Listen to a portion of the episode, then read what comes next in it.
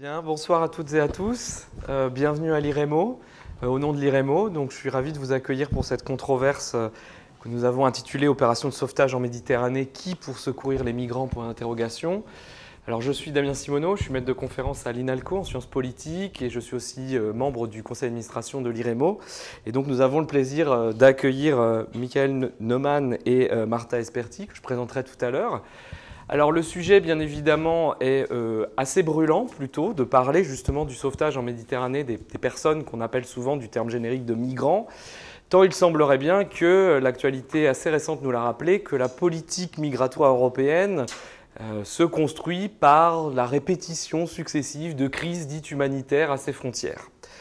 Alors il y a 30 ans, peut-être, euh, c'était le détroit de Gibraltar, c'était Ceuta Melilla, c'était le canal d'Otrante, c'était euh, les îles Canaries, ça a été le canal de Sicile, la Méditerranée centrale, les îles de la mer Égée, la région terrestre entre Evros, Evros, donc la Grèce et la Turquie, la route des Balkans en 2015, et aujourd'hui on parle bien évidemment de la Pologne et de la Biélorussie. Donc il semblerait bien que nous soyons gouvernés par des crises humanitaires répétitives qui sont liées bien évidemment à la militarisation et au renforcement de la sécurité des frontières de l'Union européenne, qu'elles soient terrestres ou maritimes, un processus qui a maintenant quasiment 30 ans d'âge. Alors bien évidemment, la question que nous allons nous poser, c'est l'intersection entre le renforcement de ces frontières, et notamment la frontière maritime en Méditerranée, et les formes d'action humanitaire. Hein, pour reprendre les termes de Didier Fassin, les dispositifs et les actions pour gérer les êtres humains au nom d'une notion d'humanité, au nom d'une raison humanitaire, au nom de sentiments moraux appliqués aux politiques contemporaines. Donc on va donc se saisir de cette question-là, de cette de cette situation humanitaire dans des contextes de, sécurité frontalière et notamment de militarisation de la Méditerranée, euh, voir un peu ses développements, son historique, son contexte, mais aussi quelque part ses difficultés d'action et puis ses ambivalences et sa politisation. Euh, à quoi sert l'action humanitaire et comment est-elle politisée et est-ce qu'elle vient questionner ou pas les politiques migratoires européennes et surtout les relations entre l'Union européenne et ses voisins au sud de la Méditerranée et également par extension à l'est de la Méditerranée. Alors pour cela, donc on a le plaisir, comme je vous le disais, d'accueillir deux intervenants qui sont quand même calés sur le sujet. Merci à vous d'être là ce soir. Je vais commencer donc par Martha Esperti. Vous êtes doctorante en sociologie à l'université Sorbonne Paris-Nord. Vous êtes chercheuse affiliée à l'Institut Convergence Migration du Collège de France. Vous étudiez dans votre thèse les acteurs de la société civile engagés dans les opérations de sauvetage en Méditerranée centrale et leur positionnement face aux transformations justement de cette frontière maritime européenne. Et puis donc euh, à côté, euh, Michael euh, Neumann, vous êtes directeur d'études au Centre de réflexion sur l'action et les savoirs humanitaires, le CRASH de la Fondation Médecins sans frontières. Vous avez donc co-dirigé plusieurs ouvrages qui mettent en perspective l'action humanitaire. Je citerai donc Agir à tout prix, point d'interrogation, négociation humanitaire, l'expérience de MSF, publié en 2011. Et puis en 2016, Secourir sans périr, la sécurité humanitaire à l'ère de la gestion des crises. Alors avant de vous laisser la parole autour de cinq différents thèmes, hein, pendant à peu près, euh, on va dire une heure, une heure vingt, et puis avant d'ouvrir ensuite euh, une interaction avec la salle, je me permettrai quand même de rappeler le contexte de frontiérisation de la Méditerranée, pour un peu situer un peu d'où nous parlons.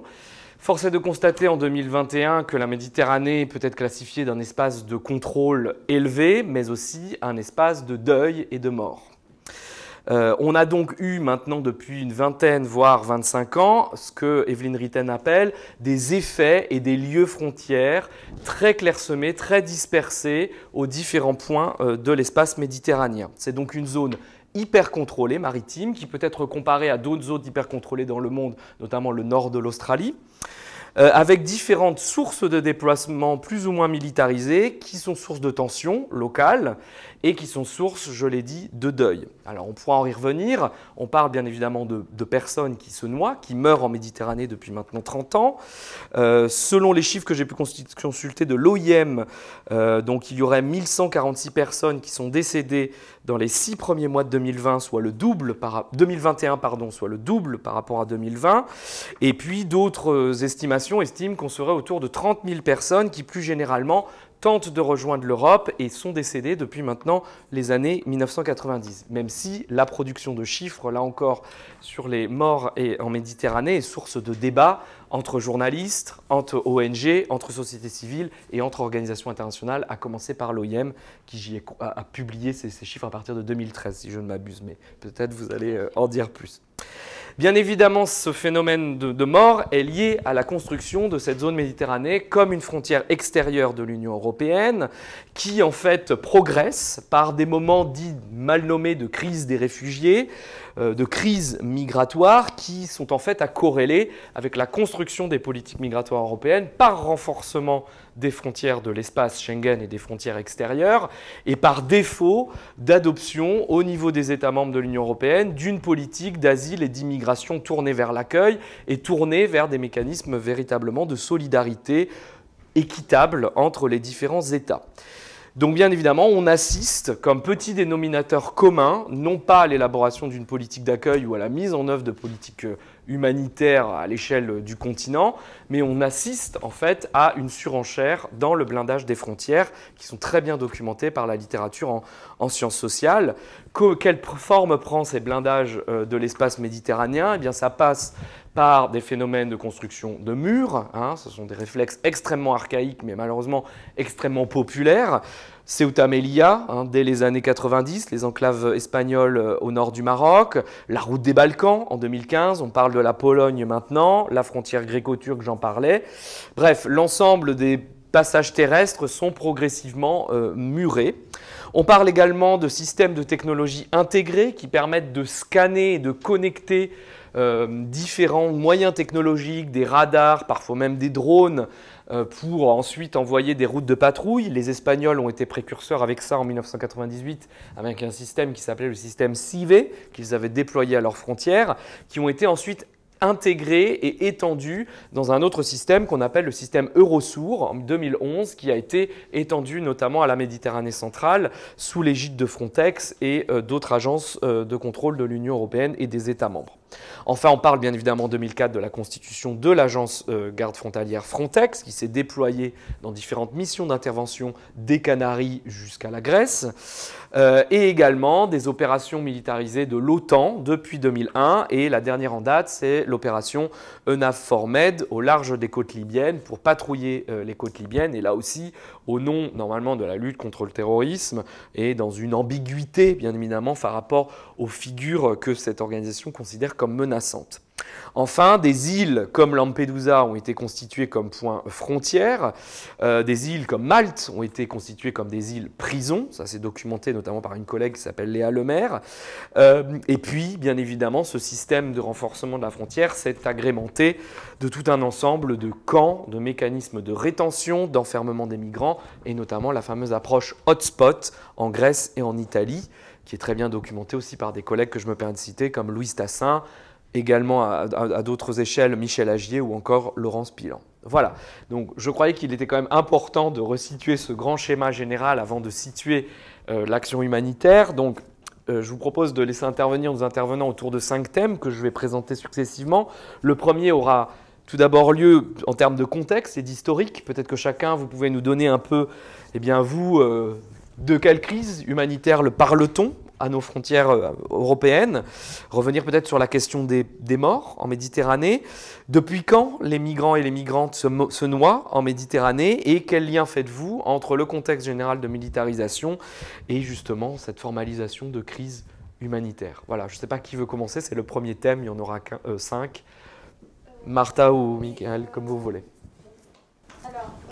Euh, peut-être je vais commencer euh, en retraçant un peu euh, les premiers événements qui justement apparaissent sur les médias aussi, mais aussi dans les discours politiques comme des crises migratoires en Méditerranée. Donc effectivement, tu avais bien retracé différents crises en Méditerranée. donc on, on, part notamment en Italie. Euh, parce que voilà, là, on s'occupe de la Méditerranée centrale et donc d'une route qui va de la Libye ou de la Tunisie vers les canaux de Sicile. Donc, pour ce qui concerne Italie et Malte euh, comme premier pays euh, d'arrivée, mais notamment l'Italie. ça commence un peu avec la crise du canal de Trente, donc avec les premiers bateaux qui commencent à débarquer euh, dans les Pouilles en Italie dans les années 90.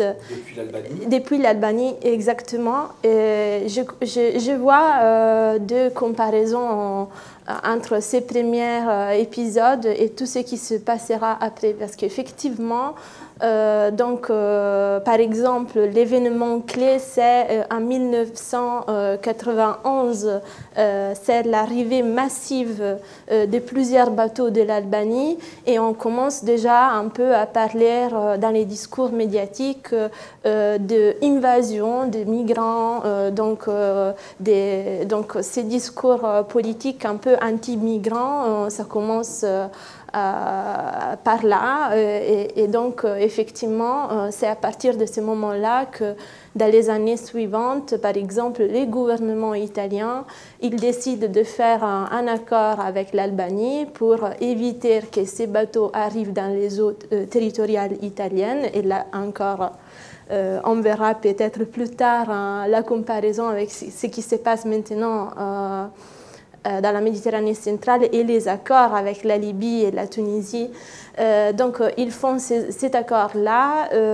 cet accord-là, donc, après deux jours que, cet accord est un peu signé de manière bilatérale, même si fortement proposé par le gouvernement italien, il y a donc une grande tragédie, ce qui s'appelle la tragédie d'Otranto, euh, en 1997. Donc c'est un, premier naufrage euh, qui est euh, vraiment beaucoup médiatisé et qui fait beaucoup, donc ça rentre beaucoup dans l'opinion publique. Je pense que tous ces événements de, de naufrage, qu'à partir de ce moment-là, euh, après, ça change parce que du coup, après euh, quelques années, cette crise du canal de Trento euh, passe dans le canal de Sicile. Donc, notamment, les flux migratoires vont augmenter de plus en plus à partir des années 2000, mais notamment euh, on voit vraiment un pic euh, juste après les printemps arabes. Donc, euh, à partir de ce moment-là, notamment un flux migratoire de Tunisiens vers l'île de Lampedusa est, particulièrement caractérise notamment donc, les années 2010, 2011, 2012. Euh, même si, euh, il y a toujours euh, des, flux mixtes, mais notamment donc, ces crises de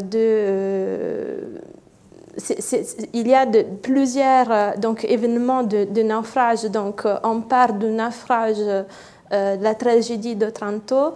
Et après la tragédie de Trento, il y a plusieurs événements euh, de euh, naufrage qui sont au port vraiment de Lampedusa ou au port des côtes italiennes et qui font vraiment les bruits. Et donc, ça commence un peu à sensibiliser aussi les citoyens, la société civile.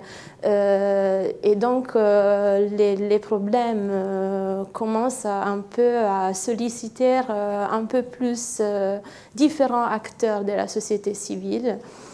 et donc, c'est une évolution. On voit plusieurs naufrages dans un premier temps, mais je ne sais pas si on, veut, on voudra en parler plus tard, il y aura euh, du coup sur l'élan de, euh, de la compassion vers l'énième naufrage qui est le 3 octobre 2013. Le gouvernement italien propose euh, une opération militaire et humanitaire qui est Mare Nostrum.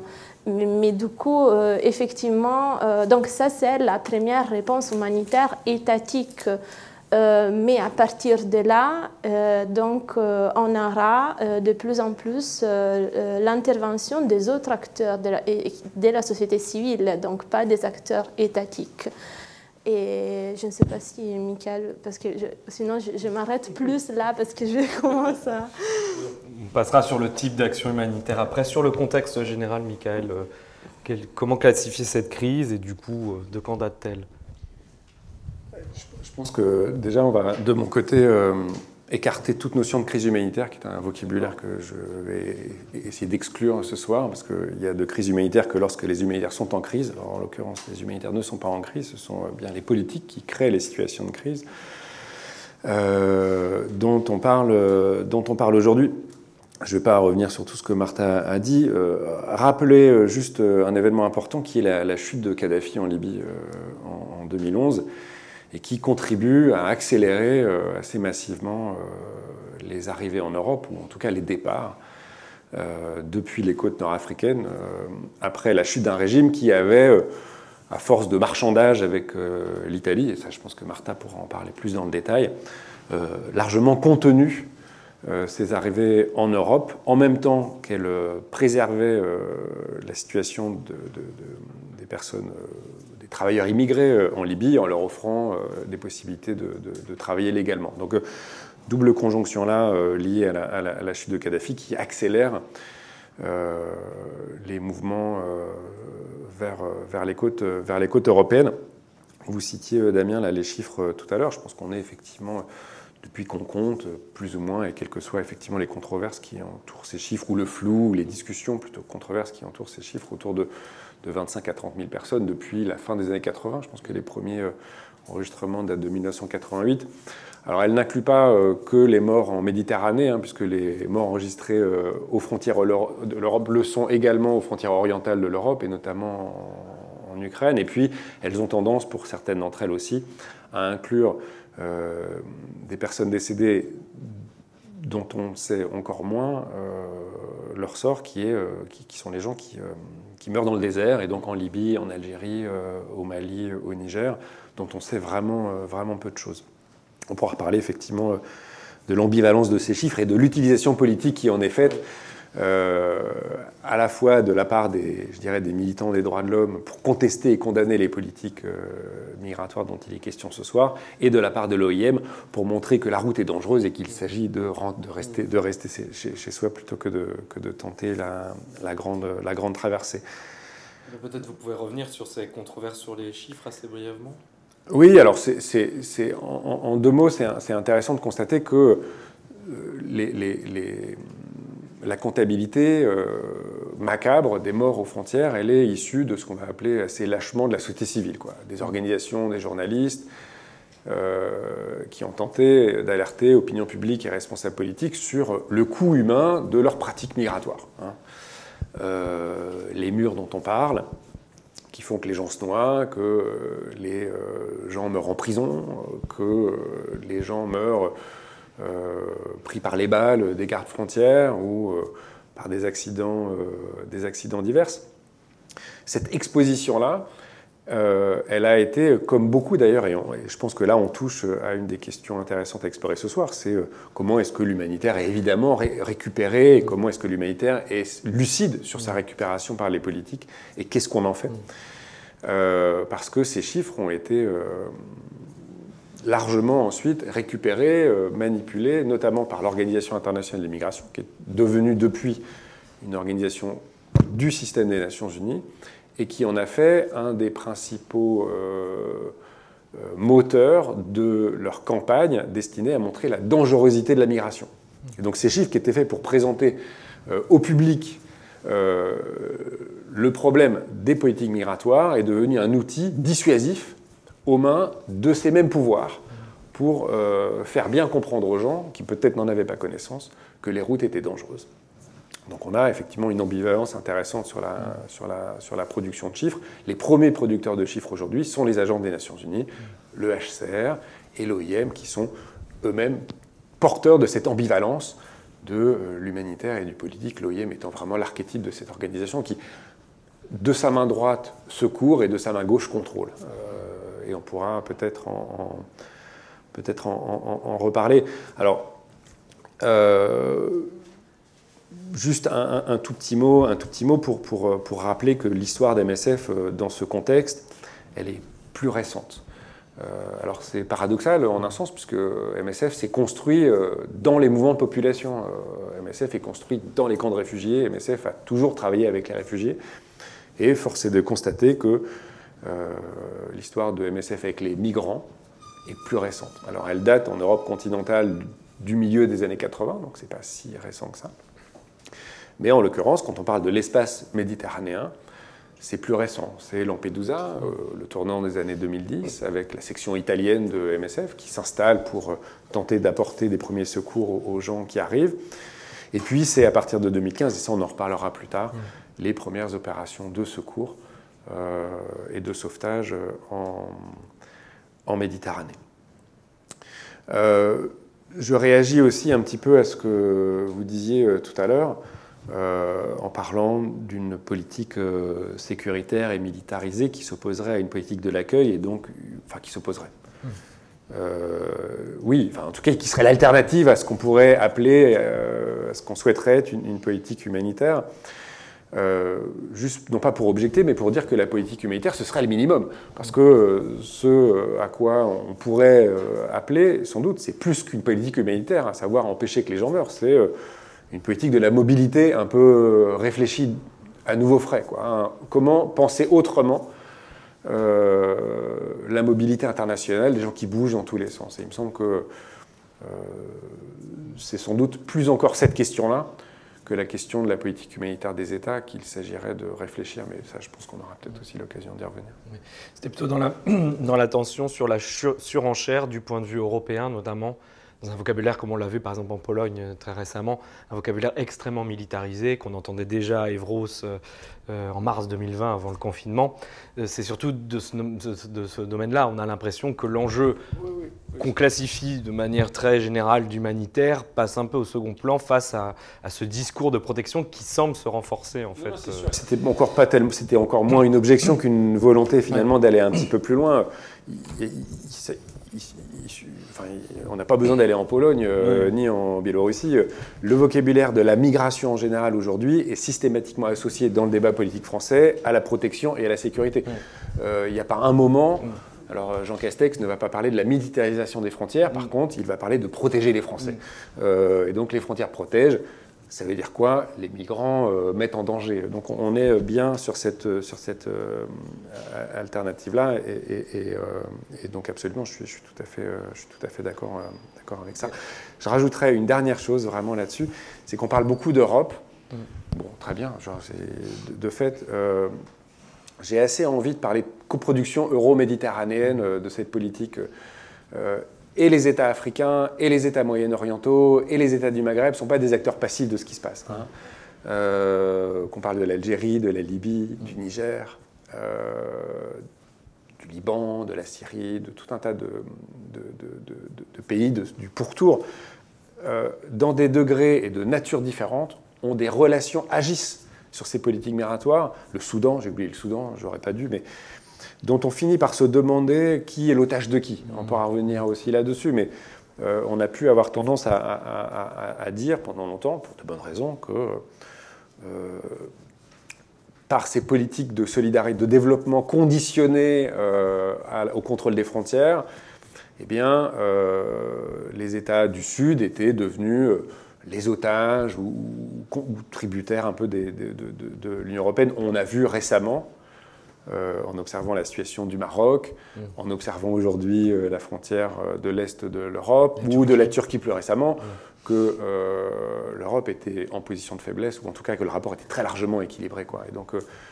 il me semble intéressant aussi, de, enfin important, de considérer la définition des politiques comme étant de l'ordre de la coproduction, bien plus que de la seule émanation de la volonté des Européens. D'accord, merci pour ces éléments de contexte propose maintenant de revenir plus pratiquement sur les actions, les dispositifs humanitaires qui ont donc euh, été déployés. Peut-être, Martha, revenir d'abord sur, pour continuer sur ce que tu disais sur l'Italie. Euh, quels sont les types d'acteurs mobilisés, peut-être du point de vue de la société civile? Et puis, euh, Michael pourra ouvrir sur les ONG, les OIG plus largement, continuer sur l'OIM, parce qu'en effet, il y a beaucoup de choses à dire. Et, oui, bah, euh, tout d'abord, moi, je rejoins la réflexion de Michael sur les crises humanitaires qui sont effectivement euh, des crises humanitaires entre guillemets, euh, donc produites totalement par les politiques migratoires de non-accueil des États européens. Et donc, effectivement, ce qui s'est passé euh, en Italie avec l'opération Mare Nostrum, c'est un peu un moment d'exception particulière et qui, rentre très bien un peu dans, dans ce qui a été défini par Fassin comme la raison humanitaire. Donc effectivement, euh, c'est un État qui euh, se propose de donner cette image euh, d'un État humanitaire et donc qui veut rentrer dans l'action humanitaire pour aller sauver les migrants. Donc c'est un discours, c'est une narration euh, qui s'est euh, produit dans ces premiers moments parce qu'effectivement, donc en retournant aussi dans le comptage des morts, effectivement, il faut rappeler qu'au au début, donc tous ces naufrages, tous ces morts qui malheureusement donc, étaient les résultats et les prix des politiques migratoires européennes et italiennes dans les canaux de Sicile, euh, était euh, très bien documenté par plusieurs journalistes italiens qui avaient euh, fondé un blog qui s'appelait Fortress Europe. Donc effectivement, ça, ça, commence par là, les comptages de morts. J'ai rejoint Michael que après ces, ces comptages a été donc réutilisé par des autres acteurs, notamment l'OIM à partir de 2013. Euh, mais donc au début, c'était des acteurs de la société civile et des citoyens engagés qui voulaient justement montrer les coûts euh, des politiques migratoires européennes et euh, donc montrer à quel point il y avait des, naufrages, des morts régulièrement à cause de ces passages dangereux dans la Méditerranée. Euh, et donc, euh, c'est dans, cette, dans ces contextes-là euh, dans lesquels donc, la société civile est mobilisée et essaye de sensibiliser les citoyens. Donc la politique et l'État italien se trouvent dans la, dans la place de proposer une opération humanitaire, mais qui est enfin une opération militaire aussi. Donc euh, euh, ça, c'est tout à fait, euh, ça rentre tout à fait dans, le, dans les analyses de, de Fassin. Et donc cette action humanitaire qui, propose, donne l'image d'un État euh, un visage humanitaire de, cette action-là, mais qui est en même temps une, mission militaire et de contrôle. Je veux rappeler surtout que cette mission était euh, entièrement euh, contrôlée par la marine italienne. Euh, alors que euh, les opérations de secours, euh, après, après la fin de l'opération Mare Nostrum qui arrive à la fin de 2014, sont dans les mains de la garde côtière italienne. donc, effectivement, il s'agit de deux acteurs complètement différents. Et donc, la première intervention étatique est une intervention très militarisée. Euh, avec un visage très humanitaire. Euh, on veut sauver les migrants. Euh, qui se noient en Méditerranée, mais qui déplaçaient et qui demandaient aussi un budget très important euh, pour avoir de plus en plus de moyens à donner à la marine euh, italienne, donc euh, des navires, des hélicoptères et d'autres instruments de contrôle de la frontière maritime. donc c'est un discours tout à fait lié. Donc ça va progresser, cette liaison et aussi le positionnement du gouvernement italien et des États euh, européenne. Euh, donc euh, l'opération Mare Nostrum se termine aussi parce qu'il y a eu pas mal de, des, États européens qui n'étaient pas d'accord et qui ont fait des pressions sur la fin de cette opération-là. et c'est très important parce qu'on va le retrouver après. C'est dans ce moment-là qu'on commence à parler de, de, de l'argument de l'appel d'air. Donc on parle de secours, de sauvetage en Méditerranée et on le définit euh, comme euh, un appel d'air. Il y a ces, facteurs euh, pullback donc, qui, qui, est totalement instrumentalisé et qui sera ensuite aussi instrumentalisé dans les politiques d'accueil. Donc, par exemple, c'est utilisé dans les dernières années quand on propose euh, donc, euh, il y a des acteurs de la société civile qui essayent d'aider les réfugiés, d'aider euh, les migrants. Tout ça est classifié comme appel d'air. donc, aussi, donc, dans, dans, dans, les cadres de cette opération Mare Nostrum, qui est la première opération de, sauvetage en Méditerranée centrale, c'est pour la première fois que les États européens commencent à utiliser cet argument-là. Euh, et instrumentaliser cet argument-là. Ensuite, euh, je passe euh, du coup la parole à Michael. Donc, quand cette opération va terminer et effectivement on voit que les naufrages persistent et que euh, donc euh, voilà, la, société civile poursuit à rester euh, intéressée à, donc, à, ça. Et, donc on a pour la première, première fois, et ça c'est un événement, un phénomène tout à fait nouveau, donc les organisations, les ONG et même des associations vont se créer pour finalement vraiment agir et donc aller en mer et euh, participer aux opérations de sauvetage. Donc c'est un passage à l'action. Avant, il s'agissait de compter les morts ou il s'agissait de faire du plaidoyer euh, ou de sensibiliser sur cette thématique. Mais là, euh, le phénomène nouveau, c'est qu'on passe à l'action on va en mer à sauver les migrants. Ça commence en 2015 avec la crise migratoire euh, des îles euh, grecques, donc dans la mer Égée, c'est là-bas que pour la première fois, euh, des acteurs de la société civile commencent à rentrer dans le jeu du sauvetage, mais après, très rapidement, ils, ils, vont se concentrer sur la route de la Méditerranée centrale. Oui, il y, y, a même un précédent historique intéressant parce qu'il n'a pas abouti, il est intéressant de comprendre les raisons pour lesquelles il n'a pas abouti, c'est euh, Capanamur, qui est une organisation allemande qui, euh, au milieu des années 2000, avait tenté, pour la première fois, euh, de mettre en place une opération de sauvetage non gouvernementale en Méditerranée. Et ils se sont heurtés assez rapidement à des difficultés qu'on retrouve aujourd'hui, des difficultés de non-autorisation de se livrer à des activités de sauvetage.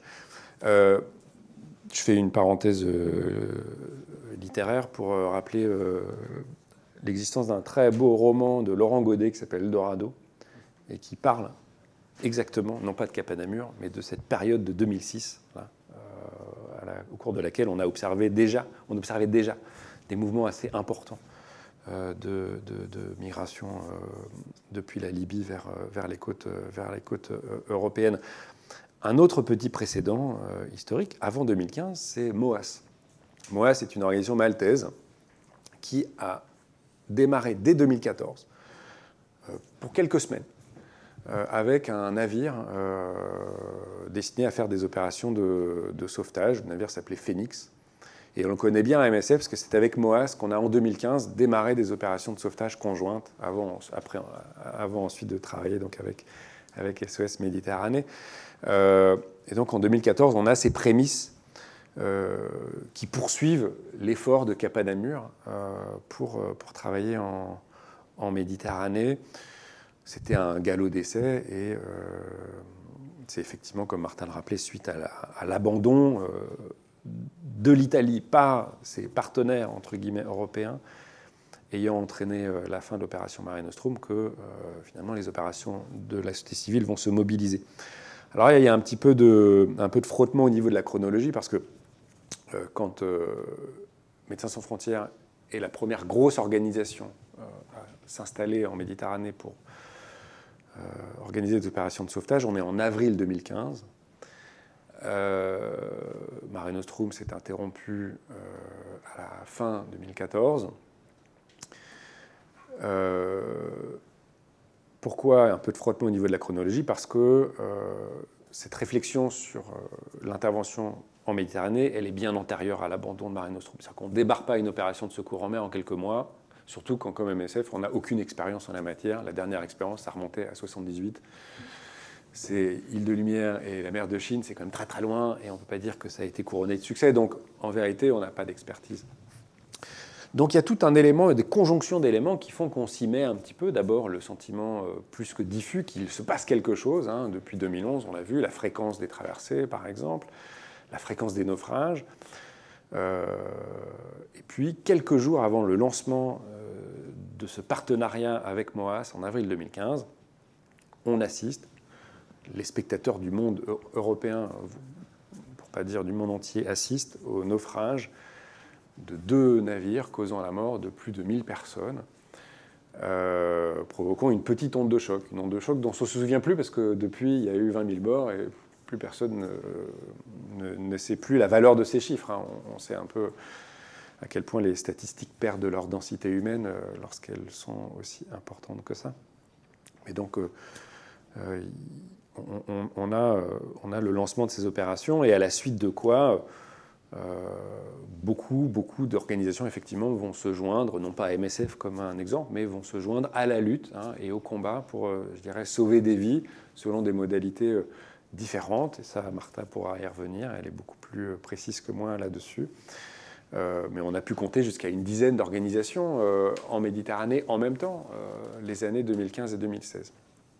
Donc MSF euh, va être rejoint par d'autres bateaux de MSF. D'ailleurs, on aura jusqu'à trois navires de MSF, euh, différentes sections. Je vous passe la, complexité du, mouvement Médecins sans frontières, mais on aura jusqu'à trois bateaux en, même temps en, Méditerranée, à un moment où, et ça on reviendra forcément là-dessus aussi, on est dans une espèce de lune de miel humanitaire du sauvetage en Méditerranée. Euh, alors on peut considérer que cette lune de miel, elle s'ouvre avec euh, Mare Nostrum euh, en octobre 2013, hein, marquée par les conséquences de ce naufrage horrible à Lampedusa. Parenthèse qui va se refermer en 2017, et ça, évidemment, on reviendra de ça. Mais pourquoi parenthèse? Parce que ce sont des années, disons 3-4 ans, pendant lesquelles les sauvetages en mer, en tout cas la logique humanitaire, va l'emporter globalement sur la logique sécuritaire. C'est-à-dire qu'elle ne sera jamais dénuée de logique sécuritaire, jamais.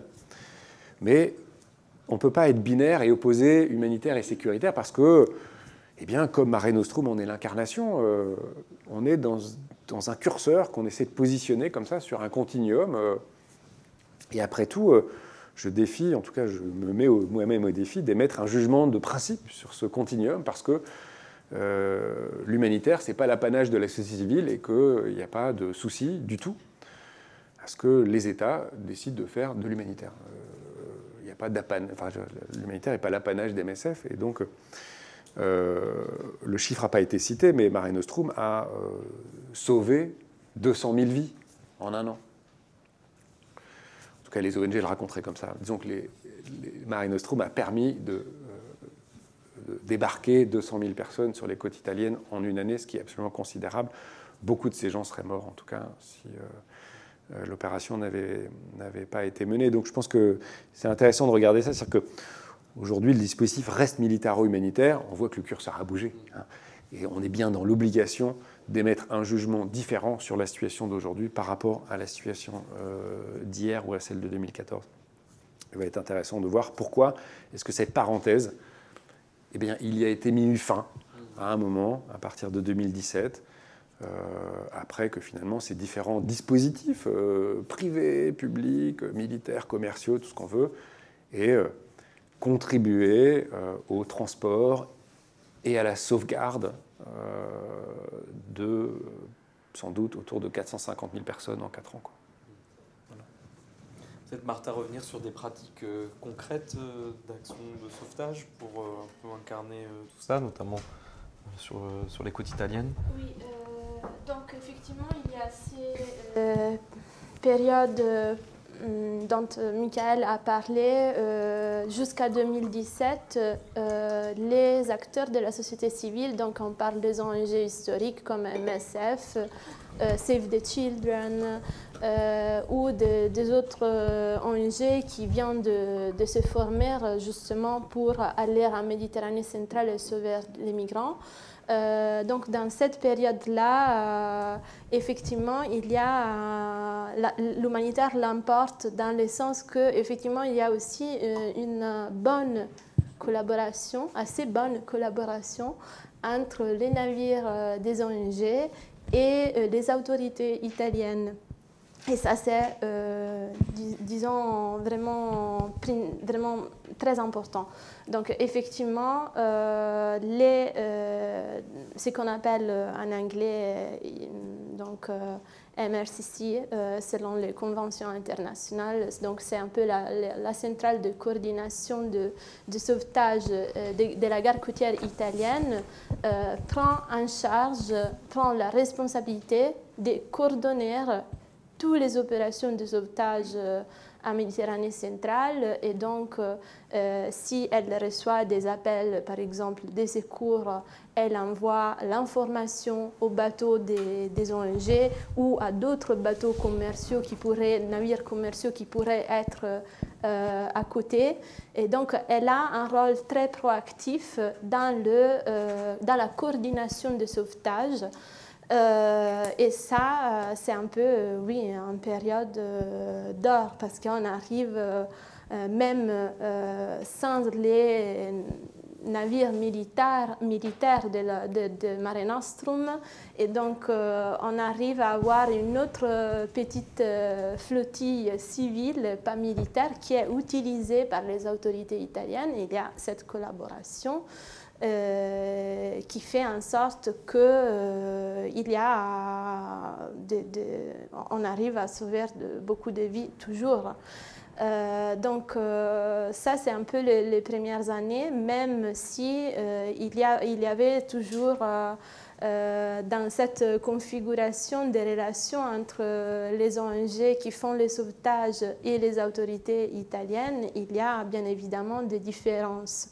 Euh, parce qu'il s'agit des acteurs différents. Donc on a MSF qui a un, certain positionnement, on a Save the Children qui a un autre positionnement, on a euh, d'autres donc euh, organisations qui, qui, sont vraiment nées des mouvements sociaux par les bas et qui, sont, qui ont donc une base un peu militante aussi engagée et qui ont aussi d'autres euh, manière de se rapporter avec les, autorités italiennes en général. Avec, euh, et, donc, euh, évidemment, il y a des différentes relations. mais globalement, on voit dans ces années-là, jusqu'au début de l'année 2017, jusqu'à même, je dirais, au printemps 2017, plus ou moins, on, voit euh, un rôle de la gare côtière italienne, de la centrale de coordination de sauvetage très euh, réactif euh, par rapport à, tous les sauvetages. Moi, quand j'allais faire des entretiens, ils étaient très contents. Ils voulaient justement raconter qu'ils étaient très contents du fait qu'il y avait ces navires des ONG tous les discours ont complètement changé euh, euh, après 2017. Donc après 2017, on commence euh, même en Italie, on recommence avec des, pressions, des campagnes électorales anti-migrants, mais pas seulement en Italie, au niveau européen, il y a plusieurs conseils le Conseil d'Europe et plusieurs euh, autres occasions dans lesquelles les pays européens euh, commencent euh, à exprimer leur inquiétude par rapport à tous ces arrivées de migrants qui traversent la Méditerranée centrale à cause de tous ces bateaux qui sauvent les migrants et donc, euh, ils sont inquiets par les flux migratoires de la route euh, concernant la Méditerranée centrale. Et donc, on, retrouve même dans les documents, dans les discussions officielles, euh, bon, on a, on a de quelque façon essayé de fermer la route des Balkans et la route un peu qui passait par la Turquie. Maintenant, il faut s'occuper de la route de la Méditerranée centrale. Donc, on a en même temps une envie du gouvernement italien qui est pressé euh, un peu par la campagne électorale de l'extrême droite, mais en même temps aussi la pression toujours des autres acteurs de l'Union européenne, de la Commission européenne notamment, euh, et des autres gouvernements européens à euh, essayer de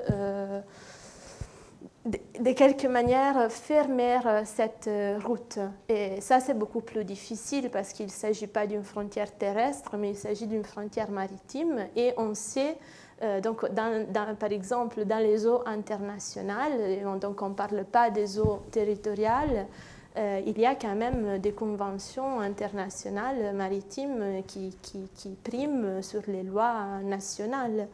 Et, donc euh, là, euh, c'était beaucoup plus difficile de trouver une manière de fermer cette route-là. Donc on commence en reprenant à nouveau l'argument de appel d'air. Et donc à travers cet argument-là, euh, on commence à une criminalisation des ONG qui font le sauvetage en, mer pas seulement des ONG, mais même dans une interrogation parlementaire, euh, parlementaire en Italie aussi de la gare côtière italienne. Donc il y a une criminalisation de tous les acteurs, même gouvernementaux, qui euh, font euh, le sauvetage en, Méditerranée. Et, donc on, on, recommence à utiliser les mêmes arguments qu'on avait utilisés contre Mare Nostrum, l'appel d'air. Euh, et donc, euh, dans un premier moment, c'est une, criminalisation très médiatique partout dans les journaux. Euh, on parle de une possible complicité entre les ONG et les trafiquants. et donc, cette campagne discriminatoire commence vraiment au niveau médiatique. Il y a notamment un procureur euh, italien qui s'appelle Zuccaro qui commence à faire beaucoup de euh, donc il parle dans toutes les télévisions italiennes, dans toutes les chaînes de télévision, dans tous les médias, dans tous les journaux, et il dit qu'il a des preuves euh, contre les ONG, il dit qu'il y a des liens entre les opérations de sauvetage et les opérations criminelles des trafiquants. Alors qu'il n'y a pas de preuves, donc c'est une criminalisation qui se joue beaucoup. Euh, sur euh, les niveaux de la communication médiatique, mais euh, ça tarderait pas à devenir une criminalisation juridique aussi. Donc des enquêtes s'ouvrent, donc il y a une véritable pression juridique sur tous les ONG qui donc, sont engagés dans les opérations de sauvetage en Méditerranée centrale. Euh, donc euh, la pression médiatique et politique et, judiciaire est vraiment très importante et c'est dans ce contexte-là que les gouvernements italiens, d'un côté, les acteurs euh, aussi européens avec euh, les gouvernements italiens essayent de euh, renforcer les acteurs libyens et de donner leur des moyens pour faire des opérations de, de sauvetage dans les eaux territoriales, mais même dans les eaux internationales, de manière qu'ils puissent euh, donc reprendre les réfugiés et les ramener en, Libye, euh, ce qui est impossible de faire euh, par un acteur, par un navire européen, parce que ça serait une action de refoulement. donc la seule manière de refouler les réfugiés et les migrants qui se trouvent en Méditerranée, en Libye, c'est que euh, des acteurs libyens s'en chargent des opérations de sauvetage. Donc, euh, euh, légalement, c'est la seule manière de le faire. Et donc, on commence de ce côté-là à renforcer, financer, former cette cette gare côtière euh, libyenne que on, définit vraiment pas, personne ne la définit vraiment pas une véritable gare côtière libyenne, vu la situation en Libye, après la chute de Kadhafi, c'est toujours un, pays en guerre où il y a plusieurs autorités, centres de pouvoir, c'est des pouvoirs très fragmentés, donc il y a plusieurs guerres côtières libyennes qui, qui répondent à plusieurs euh, donc leader, donc euh, c'est vraiment euh, très problématique. Et de l'autre côté, en Europe, on procède avec cette criminalisation des ONG, avec cette pression institutionnelle. Et donc, on commence avec un, petit outil de pression aussi qui est les codes de conduite. Euh, proposés par les gouvernements italiens. Euh, ces codes de conduite euh, créent vraiment un peu de la confusion et, donc ça commence effectivement aussi à, relever les différents positionnements des différents ONG qui sont engagés dans les opérations de sauvetage. Euh, donc, euh, les ONG sont, sont, mises en crise par la proposition de ce, code de conduite parce que ça, ça irait certains euh, principes de l'action humanitaire tout court, par certains principes des ONG qui agissent en Méditerranée, mais aussi parfois contre certains principes de, de conventions euh, international euh, tout court. Donc euh, c'est un outil pas légal, c'est juste un outil de pression politique parce que mais que donc c'est un, autre outil dans, dans, ces contextes de criminalisation qui voudrait que certains ONG abandonnent, abandonnent un peu l'espace méditerranéen ou euh, surtout essaye de suivre euh, seulement euh, les ordres donnés un peu par les gouvernements italiens et, et donc des manières de laisser espace, et ça c'est crucial, laisser l'espace d'action aux acteurs libyens. Donc euh, c'est un peu ça, je pense que Michael pourra rejoindre pas mal de... Peut-être Michael voulait peut-être rajouter des choses sur les entraves, sur la criminalisation, notamment avec ce tournant donc, que vous avez l'air de, décrire à partir de 2017, qui contraigne aujourd'hui euh, l'action humanitaire, et puis en effet, le, comme vous le disiez tout à l'heure, l'implication des Libyens et des, Tunisiens peut-être aussi. Ouais, je vais rappeler aussi, euh, là aussi, un petit précédent historique, c'est mon dada, ça, question de formation c'est que cette question de l'appel d'air, elle est évidemment antérieure à la Méditerranée. Euh, mes références culturelles aussi. Hein. Je ne sais pas si vous vous souvenez du film Welcome avec Vincent Ladon, mais c'est beaucoup plus vieux que ça.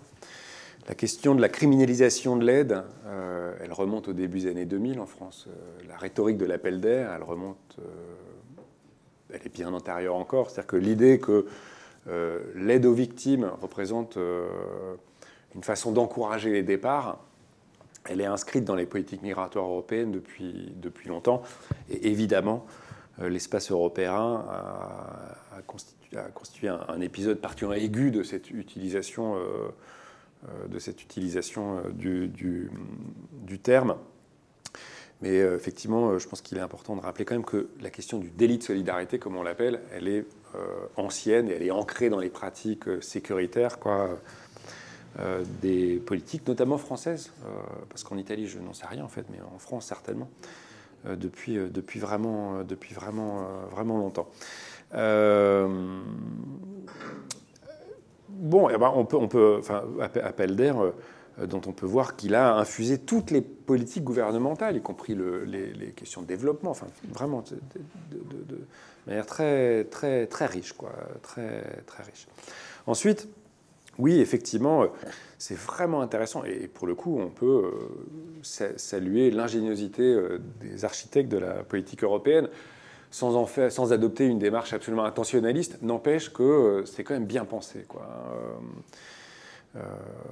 Et alors, c'est pensé de plusieurs endroits en même temps. Alors, plusieurs endroits géographiques. Hein. Martha le disait, on ferme les frontières orientales, on ferme la Grèce, on fait l'accord, la déclaration commune entre la Turquie et euh, l'Union européenne en, 2016 qui ferme le couloir euh, des Balkans, qui impose les hotspots dont on peut parler à un moment euh, aussi avec cette inflation hallucinante hein, du nombre de gens qui, occupent ces petits espaces insulaires confettis euh, à la frontière avec la, Turquie, le renforcement des contrôles, on n'a pas du tout parlé ni dans l'introduction tout à l'heure, mais de, la Manche.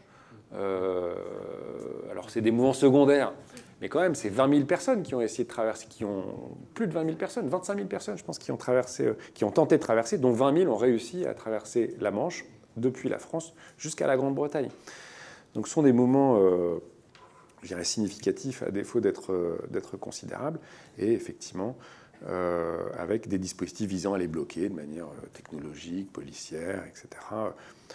Et donc, le, un des derniers verrous, cas, c'était le verrou libyen. Aujourd'hui, ça déborde, hein, ça déborde sur l'Espagne à Gibraltar, ça déborde sur les Canaries. Je pense qu'il faudra absolument y revenir. Hein le nombre d'arrivées vers les îles, euh, vers les îles des, Canaries est important aussi, euh, avec une détresse euh, humaine et un nombre de morts très considérable aussi. pour le coup, très peu de publicité, je dirais publique en tout cas, de, de, de restitution publique de ce qui s'y passe. Voilà, bon, bah, pour revenir en tout cas à nos, à nos moutons méditerranéens et, et, libyens, là tout de suite, on a effectivement l'arrivée au pouvoir euh, d'une coalition de droite et de d'abord de droite et de centre droit hein, euh, avant euh, bon qui, décide effectivement donc de l'imposition de ce code de conduite aux ONG. Alors quel était le reproche fait aux ONG et pourquoi imposer ce document? L'accusation portée contre les ONG et dont les autorités françaises se sont fait le relais aussi, à partir de ces années-là, c'est euh, non pas seulement celle de l'appel d'air, parce que ça c'est pas grave, c'est celle de la complicité avec les passeurs. C'est de penser que les humanitaires ne sont pas simplement des idiots utiles euh, de l'arrivée euh, des migrants sur les côtes européennes, mais quels sont les acteurs actifs en collaboration avec les passeurs de l'arrivée illégale et massive de personnes euh, en provenance euh, d'Afrique du Nord et du Moyen-Orient. Euh, on n'était pas encore à, assumer publiquement le grand remplacement, comme c'est le cas en 2021, mais on en voyait quand même se dessiner les contours. Donc le code de conduite est destiné à régimenter les organisations, à leur imposer des contraintes au nom d'accusations qu'on n'a jamais réussi à corroborer mais pour assurer que le travail est bien fait. Donc, on va appeler ça une reprise en main. Donc, cette reprise en main, elle a d'abord effectivement euh, pour, pour, objectif et résultat assez tangible de déboussoler les humanitaires qui ne savent pas très bien comment se comporter. Est-ce qu'on signe, est-ce qu'on ne signe pas? Est-ce qu'on s'oppose, est-ce qu'on s'oppose pas? Est-ce que si on signe, on se conforme, donc on se soumet euh, Est-ce qu'on se révolte? Et au nom de quoi finalement? Parce qu'après tout, il n'y avait rien de très dommageable non plus dans ce code de conduite. Donc on déboussole, on désoriente les organisations gouvernementales. On va assez rapidement, et le mouvement va très nettement s'amplifier à partir de 2018, et pour le coup l'arrivée d'un gouvernement d'extrême droite en Italie, euh, l'empêchement de travailler, hein, la fermeture des ports, et notamment un épisode dont de nous a invités pourra parler tout à l'heure, qui est euh, l'interdiction faite à l'Aquarius, qui était le bateau des SOS Méditerranée en collaboration avec MSF, de débarquer sur les côtes italiennes, le refus des autorités françaises de l'autoriser également à débarquer sur les côtes françaises, et la décision prise euh, finalement par euh, l'équipage et les deux organisations d'accepter la proposition espagnole d'aller jusqu'à Valence, euh, en Espagne, au terme d'un périple. Et je parle de périple à dessein parce que c'était une espèce de tempête énorme, enfin, c'était des conditions de navigation vraiment difficiles, donc c'est pas romancé là, pendant cinq jours un autre tournant, cette histoire-là, un autre tournant. Mais en tout cas, interdiction des ports. Donc les ONG sont quand même très empêchées de travailler, très embêtées, très entravées par des dispositifs juridiques, judiciaires, bureaucratiques, administratifs, une campagne de presse sur laquelle je ne reviens pas, vociférante de la part euh, des médias italiens d'abord, mais avec une reprise, euh, rhétorique de la part de en tout cas en 2018, en 2017 pas encore, mais des autorités françaises, le président Macron et euh, le ministre de l'Intérieur euh, de l'époque, Colomb puis Castaner, reprenant à leur compte tous ces argumentaires. Donc, on empêche les ONG de travailler. Et puis, on fait quoi d'autre? On va supprimer progressivement ce qu'on va appeler les maritime assets. Donc, euh, désolé, le dispositif euh, maritime euh, militaire, étatique. Quoi, hein. Donc les opérations militaires de patrouille qui ont toujours eu donc, cette ambivalence humanitaire et militaire, eh bien, on va supprimer entièrement l'humanitaire de tout ça. on va supprimer les bateaux. et on va supprimer les témoins. et donc, on va aussi supprimer finalement une petite capacité de sauvetage menée par ces, par ces militaires. Parce qu'il est important de rappeler, là moi je n'ai pas les statistiques en, tête, mais que les dispositifs humanitaires n'ont jamais contribué à sauver plus de 40% euh, des personnes qui sont finalement arrivées sur les côtes européennes. Donc les dispositifs d'ONG n'ont jamais euh, constitué la majorité des opérations de sauvetage. Euh, le complément majoritaire étant apporté à la fois par les dispositifs publics, donc militaires, il hein, faut être clair, militaires ou garde-côtes, bon, et commerciaux. Et le troisième, euh, finalement, la troisième étape de la suppression de ce dispositif de secours, donc on a supprimé les ONG, on supprime les dispositifs euh, militaires et garde-côtes, et puis on va supprimer les dispositifs commerciaux. Comment on va supprimer les dispositifs commerciaux? Eh bien, en leur refusant le débarquement dans les ports aussi. Donc en les dissuadant de venir au secours des personnes euh, en danger, sachant que là encore, on est face à... Met les navires commerciaux dans une... Et les navires, enfin c'est des gens, hein, c'est les capitaines des navires, devant des, affres de questionnement euh, compréhensibles, enfin, entre une obligation légale de sauver des gens, parce que c'est inscrit dans le droit maritime, et plus qu'une inscription dans le droit maritime, c'est inscrit dans les pratiques. C'est comme ça qu'on fait. On est marin, on sauve des gens, quoi. Pas de doute. Et puis, euh, une injonction à ne pas faire de la part des États. Euh, ou alors on se retrouve en prison, ou alors on se fait enlever son pavillon, ou alors on perd son contrat euh, avec l'État, ou machin, parce que, évidemment, quand on fait des ronds dans l'eau pendant huit jours pour trouver un port de débarquement, eh bien, la marchandise, elle traîne, elle perd de la valeur, donc c'est très compliqué. Donc, on va aussi décourager les navires commerciaux qui vont prendre des autres routes, se dérouter des lieux de sauvetage, etc. Et donc on assiste à une disparition euh, de l'ensemble du dispositif de sauvetage. Alors, disparition totale, non, parce qu'évidemment, il y a toujours euh, trois bateaux qui, trou, qui, tournent et, tout ça, mais enfin, dans l'ensemble, quand même, une dilution très importante dans, l'espace méditerranéen. Et donc, le quatrième dispositif, la quatrième étape, euh, et tout ça est simultané, hein,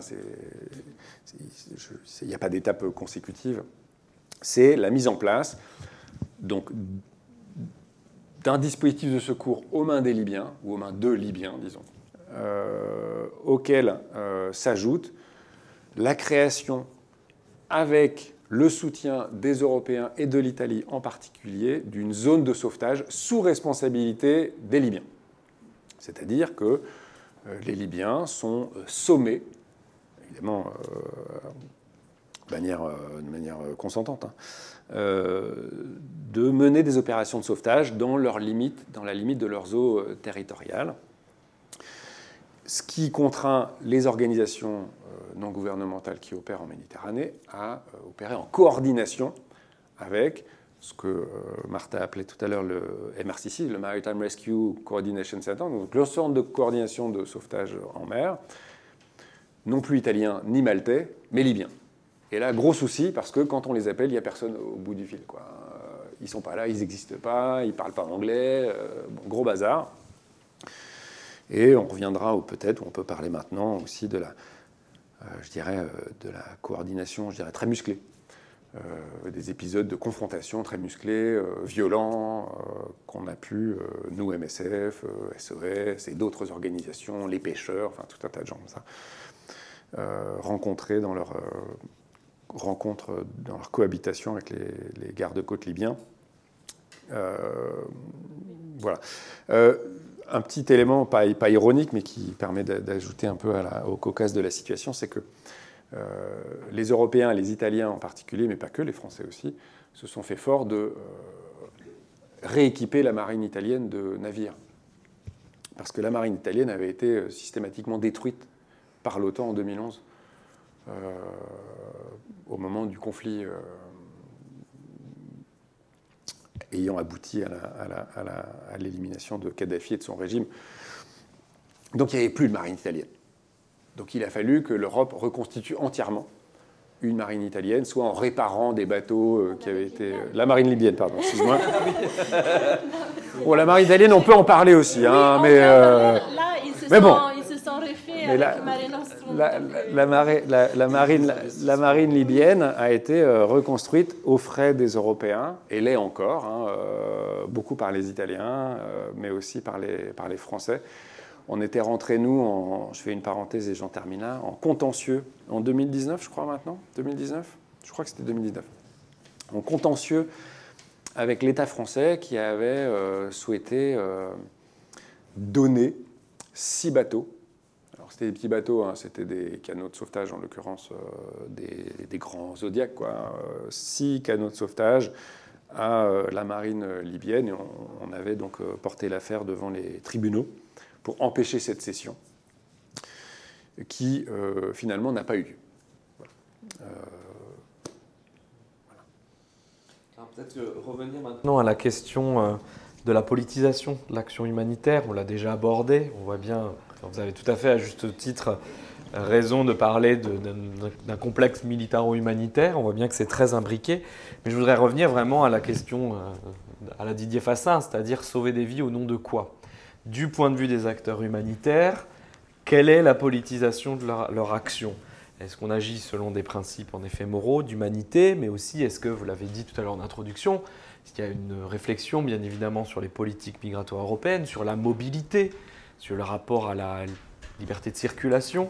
Voilà, ce que chacun dans vos, vos terrains, notamment en Italie, on peut-être commencer par, par vous Martha, comment est-ce que cette action est perçue et politisée? Bah, justement, c'est une rhétorique utilisée par tous les acteurs, mais qui a une, euh, une euh, connotation, un significat complètement différent.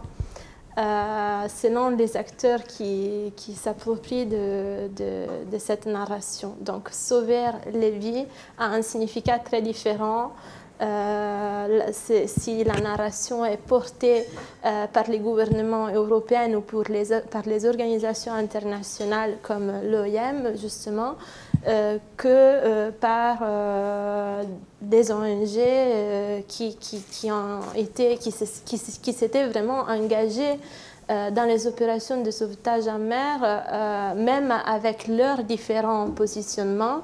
Euh, mais avec un but euh, commun euh, qui était celui de contraster de quelque manière ces politiques mortifères européennes qui, se jouent à la frontière externe de l'Union européenne, à la frontière maritime notamment. et donc, effectivement, la rhétorique un peu hypocrite utilisée par les acteurs étatiques ou par les, l'Union européenne, les acteurs de l'Union européenne ou les acteurs euh, comme l'OIM. Euh, donc il s'agit de sauver des vies au nom de euh, donc euh, finalement, euh, éviter aux migrants des, des, traversées dangereuses, donc éviter qu'ils arrivent dans le territoire européen. Donc c'est ça l'objectif notamment. Et, donc effectivement, même quand on met en place cette zone de sauvetage SAR, libyenne dans laquelle les, acteurs libyens ont l'obligation de coordonner les opérations de sauvetage. Euh, donc les acteurs euh, étatiques européennes ou les organisations internationales se réjouissent du fait que euh, voilà, les Libyens sont en train de sauver des vies. Et cet argument est répété mm. plusieurs fois euh, dans les années par plusieurs gouvernements de gauche, de droite. C'est que effectivement, les acteurs libyens, ils sauvent des vies. Donc, on a bien fait de, les former, de les aider, euh, parce qu'on a effectivement sauvé des vies. Alors que l'argument de sauvetage de vie utilisé par, par d'autres acteurs a un caractère de politique totalement différent, a une connotation politique totalement différente, portée par des ONG qui veulent vraiment donc, contester les politiques migratoires européennes de, non-accueil, mais, mais, aussi de non-assistance euh, aux personnes en danger, euh, ce qui est le cas de, bateaux en détresse en Méditerranée. Et comme justement a souligné Michael, euh, donc c'est vrai que la majorité des sauvetages étaient faits pas par les ONG, pas par les navires de bateaux, mais notamment par d'autres types de navires militaires, étatiques ou commerciaux. Euh, et donc euh, là, quand on démantèle euh, tous les, la flottille et toutes les, les, possibilités effectivement de, de, faire ces opérations de sauvetage, donc on laisse vraiment tout dans les mains de, des acteurs libyens pour empêcher que, que, que, les migrants rejoignent le, le territoire européen. Et, mais aussi, on se trouve euh, dans des situations très difficiles de tension parce qu'il y a quand même des bateaux qui arrivent à surpasser la zone des compétences libyennes. Et du coup, euh, s'il n'y a pas euh, des navires qui peuvent prêter secours, ils, se noient. Donc, ils meurent. Donc, c'est toujours, donc, effectivement, donc euh, il y a toujours, euh, c'est pour ça que même euh, malgré les empêchements bureaucratiques, administratifs, juridiques, les ONG ont, toujours essayé d'être présents parce que il y a un vide maintenant de, dans les dispositifs collectifs de sauvetage en Méditerranée centrale. Il n'y a plus de il n'y a plus de navires, euh, donc, mais par contre, euh, il y a encore des personnes qui traversent euh, et, qui meurent. et je voulais aussi souligner l'effet que, effectivement, il y a eu des, moments de tension entre les acteurs non gouvernementaux et les acteurs libyens, justement. Mais ça a commencé dès qu'on a commencé à donner un peu de pouvoir aux, acteurs libyens. Ça a commencé très tôt, euh, donc euh, une sorte de, bataille navale, même parfois entre euh, les, certains navires des ONG et les acteurs libyens. Les premiers épisodes clés, c'était en novembre 2017, donc entre les navires de Sea-Watch et un un bateau de la gare côtière euh, libyenne. Donc, euh, ils, euh, ils, sont tous les deux sur le lieu du, naufrage. Et il y a de la confusion, il y a de la tension. Et, la conséquence, c'est que beaucoup de personnes se noient parce que, donc, effectivement, les Libyens veulent prendre les migrants, les réfugiés et les ramener en Libye comme ils, pour montrer aux acteurs euh, européennes qui font leur euh, boulot, alors que euh, l'ONG allemande Sea-Watch ne veut prendre ces migrants pour, les, donc, pour éviter qu'ils soient refoulés en Libye. Et donc, il y a les autres conséquences, c'est aussi plusieurs tensions, aussi des rencontres un peu fortes qui a évoqué, Michael, euh, entre les ONG et les acteurs libyens. Et alors donc sur euh, cette idée sauver, sauver les vies au nom de quoi? Bah, La réponse, elle est d'abord assez simple. Hein. Sauver les vies au nom de la vie. Je pense qu'il y a quelque chose de très euh, de l'ordre du réflexe reptilien chez les humanitaires avant même de se doubler de la, de la, de la geste des gens de mer, euh, nécessite qu'on sauve, les, qu'on sauve les, les, les, gens qui sont, euh, qui sont dans le besoin d'être sauvés. D'autant plus lorsque euh, ces gens sont des sacrifiés des politiques publiques. C'est-à-dire mmh. qu'on a aussi là l'idée que ce sont des gens qui sont totalement en marge mmh. des politiques publiques, des productions des politiques publiques, et que, euh, pour reprendre un vocabulaire marxiste, que c'est à ces 100 par-là, mm. il faut savoir s'en occuper et que cette tâche revient euh, aux, humanitaires et qu'ensuite on réfléchit mm. à la place qu'on occupe effectivement dans le, dans le dispositif. Et là, euh, je dirais qu'on a, euh, on a là aussi des phases sur cette histoire-là, de 2015 à aujourd'hui. C'est comme une valse, quoi, mm. où on va articuler nos relations de manière plus ou moins, euh, je dirais, agressive et bienveillante en fonction euh, de ce qu'est justement et précisément la politique, euh, la politique des États, d'une part, et d'autre part, à notre capacité aussi à, à dépasser, enfin, et les limites, à dépasser un peu le cadre contraint qui nous est donné. C'est-à-dire que je pense, là, pour élargir un peu le cadre de la discussion, ce sera sans précédent historique cette fois-ci, mais le il euh, y, a un, mot que j'aime bien, même s'il est un peu abusif, euh, c'est le mot de subversion. Je pense que, euh, en particulier dans cet espace de la politique migratoire dont on parle, il est très important de cultiver cet esprit un peu subversif de l'humanitaire. Donc c'est un peu abusif parce que suite une espèce d'esprit de révolte qui, quand on regarde MSF, n'est pas forcément évident. Mais mmh. l'idée, en tout cas, qu'on va essayer de déranger l'ordre. Mmh. Euh, et lorsque euh, MSF démarre ses opérations de secours en mer en 2015, il n'y a aucun doute qu'elle dérange l'ordre. Mm. Hein.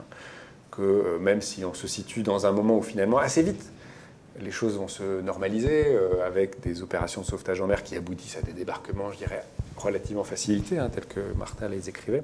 N'empêche qu'il n'y a pas Mare Nostrum, que les Européens n'ont aucune envie de mettre en place un dispositif de secours commun, qu'on vient de se faire 1200 morts à l'occasion de naufrages et que tout le monde s'en fiche que de voir MSF, qui n'est jamais intervenu là dans l'espace méditerranéen, euh, dire maintenant ça suffit vos histoires là, euh, c'est important, c'est un geste, euh, je dirais puissant, c'est un geste qui a de la puissance. Et c'est pas anodin que c'est juste quelques mois après, MSF met en place le camp de Grande Sainte dans le nord de la France, là aussi en opposition à l'État. Je pense qu'on a deux moments où l'humanitaire est fort. Fort de sa capacité à dire merde, à dire maintenant c'est pas possible, aux politiques on n'en veut pas. Euh, et la difficulté, c'est que ces temps-là, ils durent jamais très longtemps. C'est des parenthèses. Parce que ces gens sont très forts. On est récupéré un peu et on est normalisé. Hurler, c'est être rejeté aux marges. Ne pas hurler, c'est faire partie du dispositif qui fait qu'aujourd'hui, finalement, il n'y a pas zéro bateau en Méditerranée. Il y en a quelques-uns. Alors, il y a toujours, sur zone, un bateau de bateaux qui font le boulot. Les débarquements se font plus en un jour, comme c'était le cas a 5 ans. Ils se font plus non plus en 12 jours, comme c'était le cas a 3 ans. Ils se font en 5 jours. Donc ça devient acceptable et tout devient acceptable. Donc la question, pour moi, et pour nous, et pour tout le monde ici, elle est finalement euh, comment dépasser, comment arriver à rendre cette réalité de nouveau non acceptable? Euh, et je condamne certainement pas mes collègues vraiment certainement pas mes collègues quand je dis quelque chose comme ça, mais je constate que les morts qu'on égrène, euh, on les a normalisés aussi. Et c'est ça finalement l'objectif ou l'enjeu finalement de cette question de comment on se situe dans ce curseur, nous, là, d'arriver à continuer à jouer les empêcheurs de tourner en rond profondément. Euh, je trouve qu'aujourd'hui, on est euh, en situation d'échec. Et ce n'est pas euh, faute d'essayer, hein, mais je pense qu'on est en situation d'échec, c'est difficile. Et je parle de, finalement un peu de, tout le monde. C'est vrai, c'est vrai sur l'ensemble de l'espace européen. Je ne parle pas seulement de la Méditerranée. Je pense que là, il y a, une réflexion collective à avoir pour. et ça, j'avais engagé des discussions déjà importantes avec certains acteurs de sauvetage en mer pour pas être la SNSM, quoi. J'aime beaucoup la SNSM, je suis donateur de la SNSM, euh, mais j'imagine pas que le rôle d'MSF ce soit de faire la SNSM. Et donc, comment est-ce qu'on arrive à dépasser un peu ce, cadre, ce statut de, délégataire à minima d'une politique publique destinée à rendre une, réalité totalement inacceptable un tout petit peu normalisée. Quoi.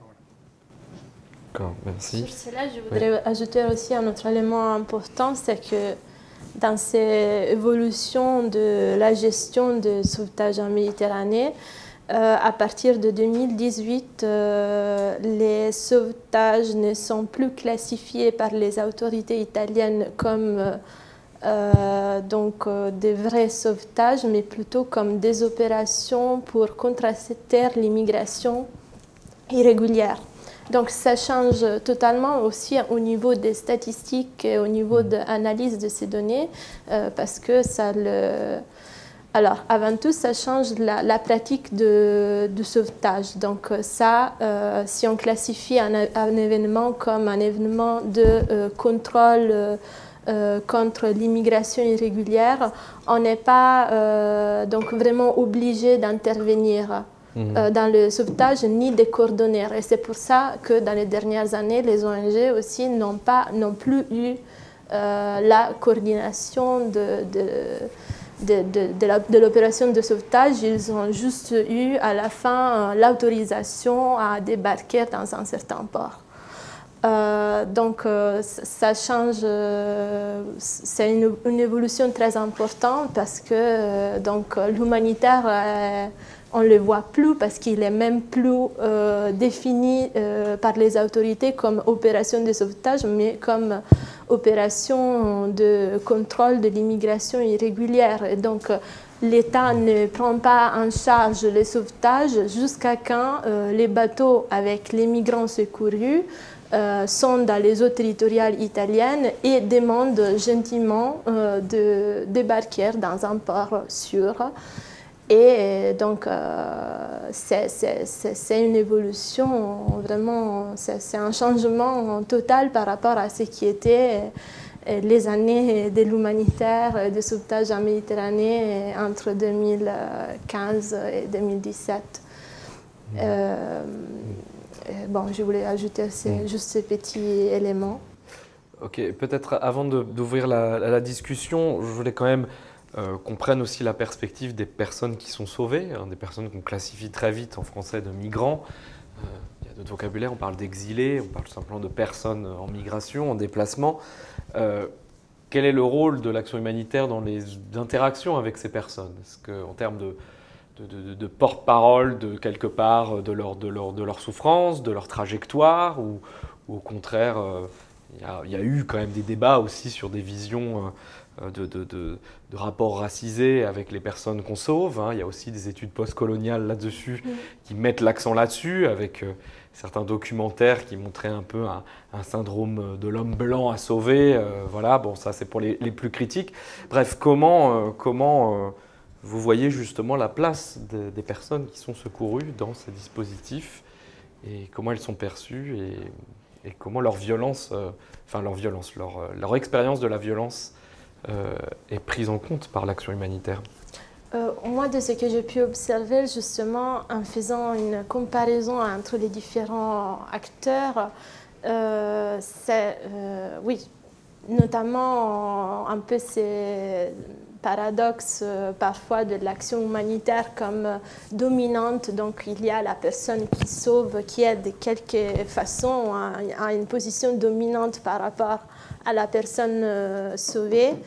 Euh, très probablement, c'est toujours là, mais ce que j'ai pu observer euh, à travers mes, recherches, c'était aussi de, rencontrer des gens qui étaient vraiment impliqués et qui tenaient vraiment à détruire ces rapports de, domination. Après, c'est difficile à dire si, euh, si c'est vraiment possible et jusqu'à quel point on peut euh, euh, se relationner de façon égale avec, avec, les, avec ces migrants qui ont une trajectoire totalement différente de la nôtre.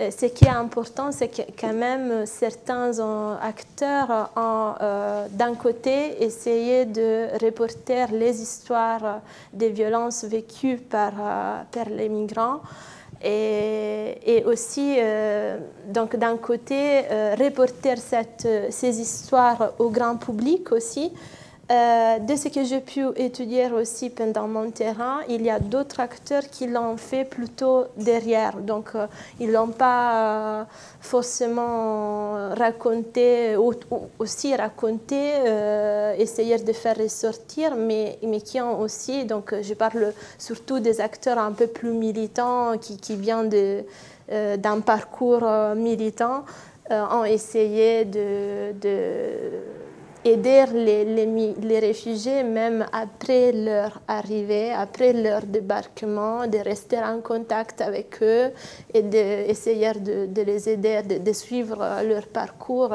Et donc ça peut effectivement donner un peu plus l'idée d'une action plus solidaire que humanitaire, mais en même temps c'est vrai que c'est un sujet difficile moi, de ce que j'ai pu observer, euh, parce que je fais plusieurs observations au port euh, au moment de débarquement euh, des réfugiés, et, donc j'ai vu plusieurs débarquements avec des gens que j'ai pu voir qui étaient euh, dans des conditions de, santé vraiment terribles, qui ne s'y tenaient pas début, qui, avaient des signes de violence, qui avaient des signes de torture. Et, euh, c'est vrai que dans cette histoire, je trouve personnellement qu'il leur manque un peu plus la, la voix de leur, euh, sur leur parcours, leur propre voix. Euh, sur ce qui veut dire euh, arriver jusqu'en Libye déjà, que c'est déjà très difficile, survivre au, trajet, à tous les parcours qu'ils ont fait pour arriver en Libye, survivre aussi au centre de détention libyen et survivre à la traversée. Euh, de la Méditerranée. Euh, oui, donc on parle peut-être pas assez de, ces parcours-là et on ne donne pas assez la parole aux, euh, oui, aux personnes qui, qui, qui, qui, vraiment vivent tout ça. donc moi, la seule chose que j'ai pu remarquer, c'était qu'il y avait certains acteurs qui étaient un peu plus impliqués. Euh, à, côté des, migrants euh, secourus et qui essayaient de, raconter leur histoire, euh, mais c'est une narration qui peut être toujours instrumentalisée, je pense aussi comme les comptages de morts peut être instrumentalisé par par euh, les acteurs euh, étatiques ou par les organisations internationales, c'est la même euh, chose. C'est une narration difficile qui peut être instrumentalisée et qui donc devrait rester une narration des, des, réfugiés même, et pas des autres acteurs. voilà. Ouais, c'est une question vraiment intéressante. Alors, il faut avouer que ces photos, elles sont quand même, enfin, c'est des opérations extrêmement photogéniques. Les opérations de sauvetage en Méditerranée, avec les gilets oranges, les bateaux, euh, la verticalité du sauveteur qui sort la main noire de l'eau, sont extrêmement photogéniques. D'abord parce qu'elles sont belles, ensuite parce que pour des raisons de marketing, ça marche vraiment bien. C'est pas grave, mais c'est comme ça aussi, quoi. Euh, la question, c'est de pas ne se contenter que de ça, en tout cas. Euh, et d'arriver à la conclusion que depuis, 15, depuis 5 ans, depuis 2015, euh, on ne peut pas se contenter que de ça. Euh, parce que pour le coup, on normalise aussi des, situations qui sont tout à fait inacceptables. Donc il y a une réflexion, je pense, sur l'image et sur le marketing des organisations qui est réelle, profonde, significative. Les images ont beaucoup évolué aussi, réellement. Hein. donc euh, les choses ont, beaucoup, euh, beaucoup évolué et les images de 2015-2016 ne sont plus celles qu'on voit, aujourd'hui. Euh, la question tombe bien parce que moi je voulais rappeler un peu de, quoi on parlait. c'est qui ces gens quoi? En l'occurrence, c'est qui ces gens, pourquoi ils s'en vont et d'où ils s'en vont? Parce que le petit absent, c'est comme ça, on y arrive, c'est normal, mais de la discussion, c'est la Libye. Alors il se trouve que la majorité des gens aujourd'hui qui, sont arrivés en Europe en 2021 euh, par la Méditerranée sont tunisiens. C'est-à-dire qu'ils ne sont pas passés par la Libye. C'est des gens qui, euh, fuient la situation économique absolument désastreuse de la Tunisie. Euh, et, c'est comme ça, sans émettre aucun jugement sur leur situation. Ce sont des gens qui prennent des risques considérables aussi pour quitter un pays qui va mal. Pour revenir à la Libye, qui est la situation euh, qui nous occupe particulièrement ce soir, parce que les opérations de sauvetage, elles, elles, viennent au secours de gens qui partent d'abord de Libye. Ce sont des gens qui ont vécu des situations, mais beaucoup parmi vous le savent déjà, mais atroces, atroces. Je pense qu'on n'a pas aujourd'hui, euh, et c'est des mots que j'essaie de manier euh, avec euh, de solennité, mais dans le portfolio opérationnel MSF, des gens qui vivent des situations au quotidien aussi difficiles que celles que les personnes exilées avec lesquelles on travaille en Libye rencontrent. Ce sont des gens qui sont torturés dans les centres de détention, qui sont soumis à des mauvais traitements systématiques, des violences, des viols, des violences sexuelles multiples, beaucoup sur les femmes, sur les hommes aussi.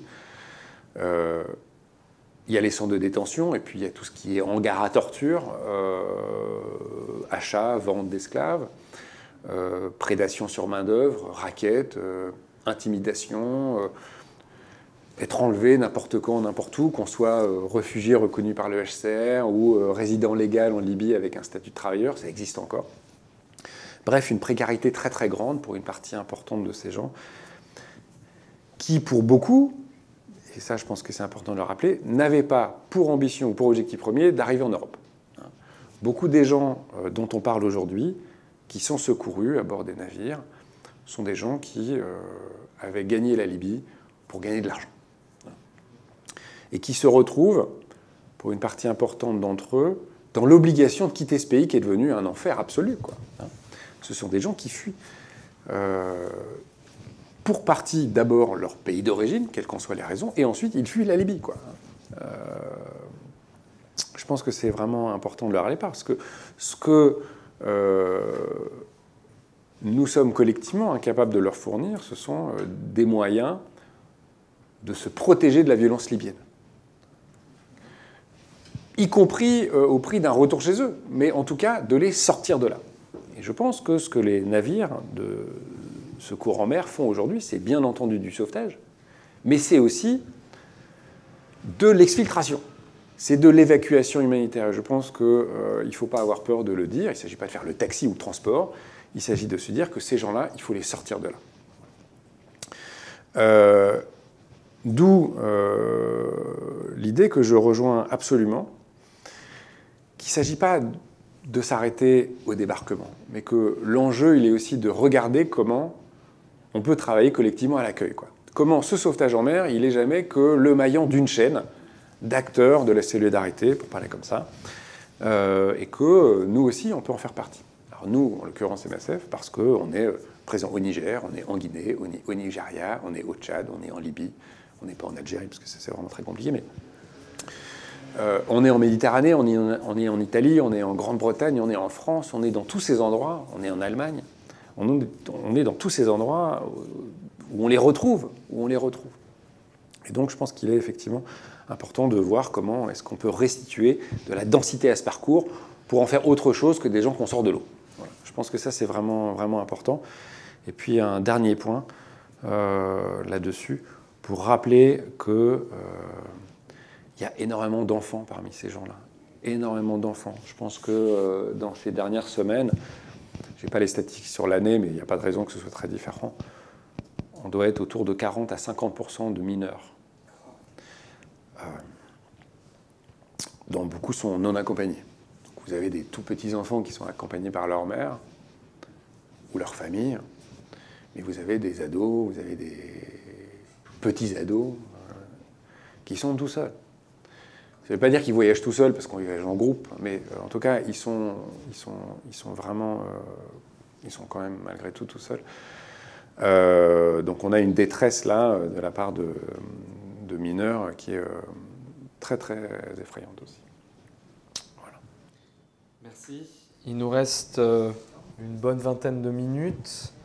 La parole est donc ouverte à la salle. Si vous avez des questions, des remarques, compléments, des questions de, précision, des interpellations Oui. Il faut que vous gardiez votre masque et je vous tiens le micro. Euh, merci pour ce, ce panel. Euh, vous avez déjà dit beaucoup, beaucoup, beaucoup de choses. je vais quand même me présenter parce que j'ai une sensibilité sur le sujet, puisque je suis le président de SOS Méditerranée et, capitaine, et capitaine de la marine marchande. Deux choses. D'abord, par rapport à, la situation en Libye, vous l'avez bien dit, euh, les gardes-côtes libyens sont financés par euh, les États européens, par l'intermédiaire des fonds fiduciaires en particulier. Euh, ce qui se passe aujourd'hui, c'est un cercle vicieux. ces financements des gardes-côtes libyens qui interceptent, qui ne font pas du sauvetage, on ne peut pas appeler ça du sauvetage, qui interceptent les, personnes naufragées dans leur zone ils sont ramenés dans des centres de détention, ils sont à nouveau rançonnés. Euh, et c'est un cercle vicieux qui est infernal par rapport à, ces violences abominables que vous avez bien, expliquées. Euh, et puis le deuxième chose, sans être trop long, sauver des vies, oui, parce que c'est la vie, comme vous l'avez bien dit, mais c'est aussi de l'assistance à personnes en danger. Et le, les conventions internationales sont très claires. Euh, il y a la convention de Hambourg de 1979, qui a, je vais être très court, mais toutes les mers et tous les océans du monde sont divisés en zones, des zones de recherche et de sauvetage, qui sont bien au-delà, des, bien sûr, des eaux territoriales. Et euh, ça se passe très bien dans le monde entier. Euh, parce que dès qu'il y a un, appel de détresse, il y a des centres de coordination. En France, c'est les CROSS et euh, les sauvetages sont coordonnés, tout le monde euh, se mobilise, les bateaux de pêche, les bateaux de commerce, les navires de marine nationale, euh, etc. En Méditerranée, depuis qu'il y a une zone de recherche et de sauvetage libyenne, comme vous l'avez dit, depuis juin 2018, le travail n'est pas fait et les États européens ne sont pas là. Et il n'y a que les ONG qui font le boulot, sauf quelques navires de commerce qui passent, mais il n'y en a pas beaucoup.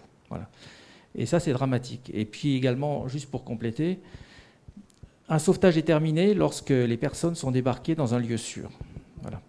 Donc euh, la Commission européenne, les Nations unies euh, disent clairement, le répètent sans arrêt, les ports libyens ne sont pas des lieux sûrs, puisque un lieu sûr, c'est un lieu où les personnes euh, rescapées peuvent être débarquées, leurs droits fondamentaux respectés, ils sont nourris, soignés, etc. Donc c'est toute la problématique de, la situation d'aujourd'hui.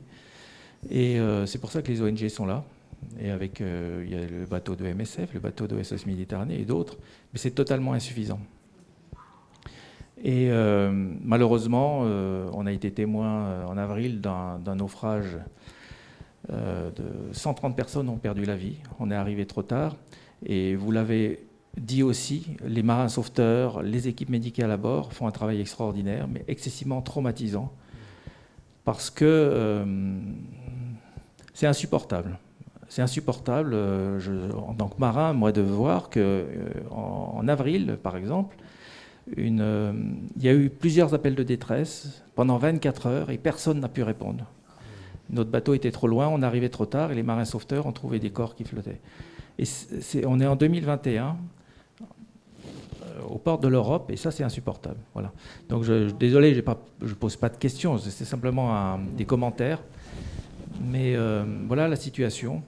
Et en tant que marin, en, tant que navigant ou en tant que. Euh, je travaille dans une grande compagnie maritime française. Euh, le sauvetage, ça fonctionne. On est là. C'est une évidence. C'est marqué dans les conventions internationales. Le capitaine a l'obligation de se précipiter, d'aller à toute vitesse sur un appel de détresse. Et là, il y a vraiment un dysfonctionnement total en Méditerranée centrale. Voilà. Merci pour votre témoignage. Est-ce qu'il y a d'autres, d'autres prises de parole? Euh, tout au fond?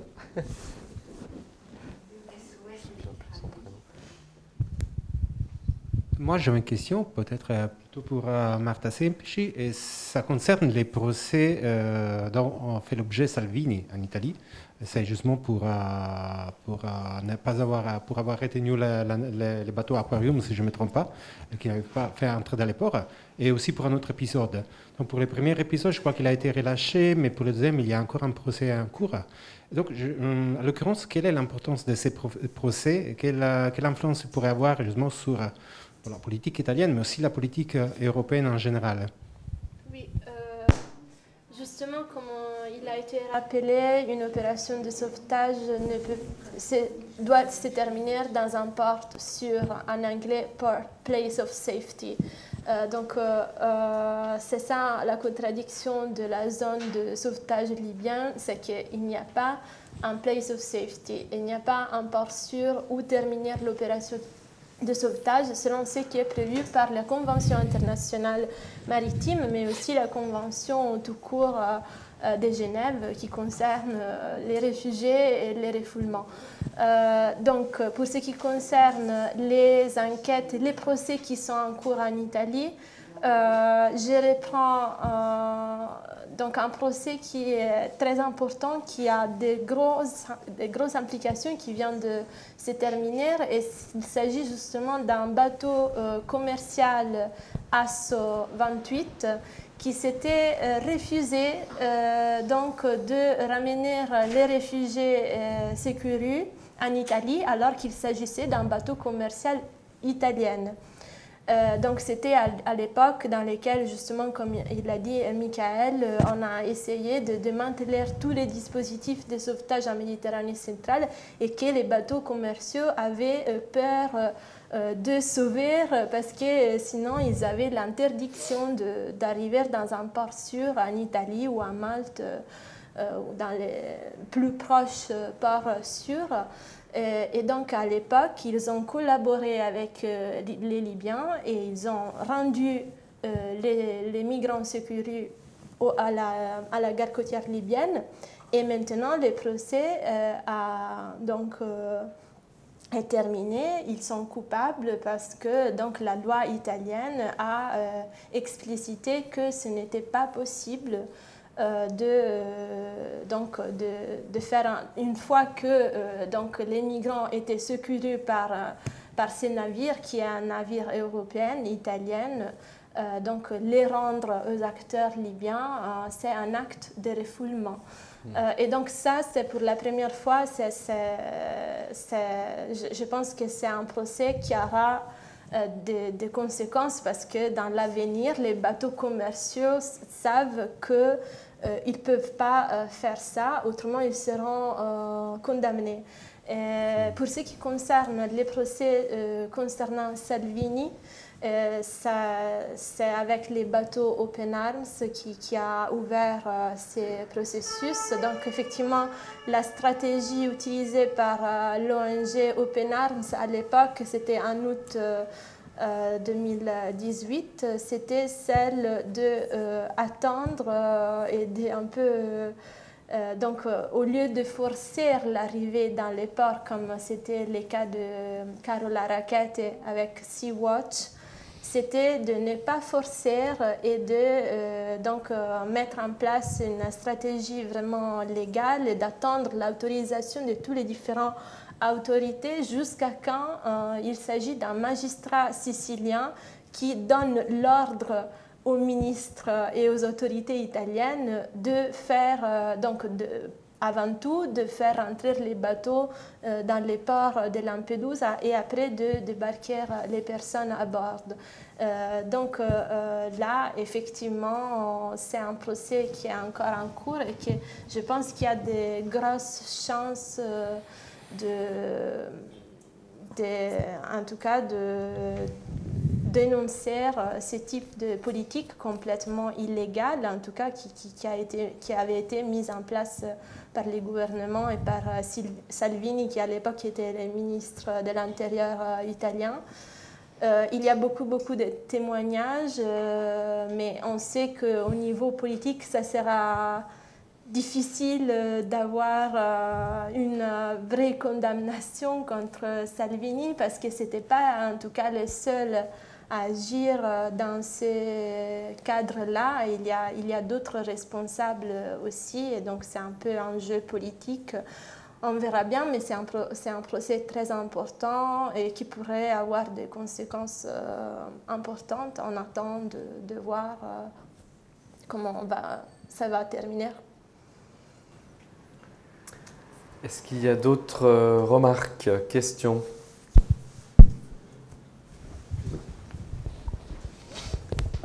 Une euh, remarque. vous l'avez dit, l'Italie, bien sûr, c'est le pays de première arrivée.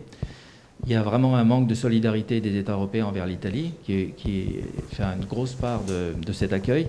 Mais quelle est la situation de l'opinion italienne aujourd'hui par rapport à, toutes ces arrivées, par rapport à quelle est la situation euh, par rapport à la politique italienne euh, Parce que Mme Lamorghese, la ministre de l'Intérieur,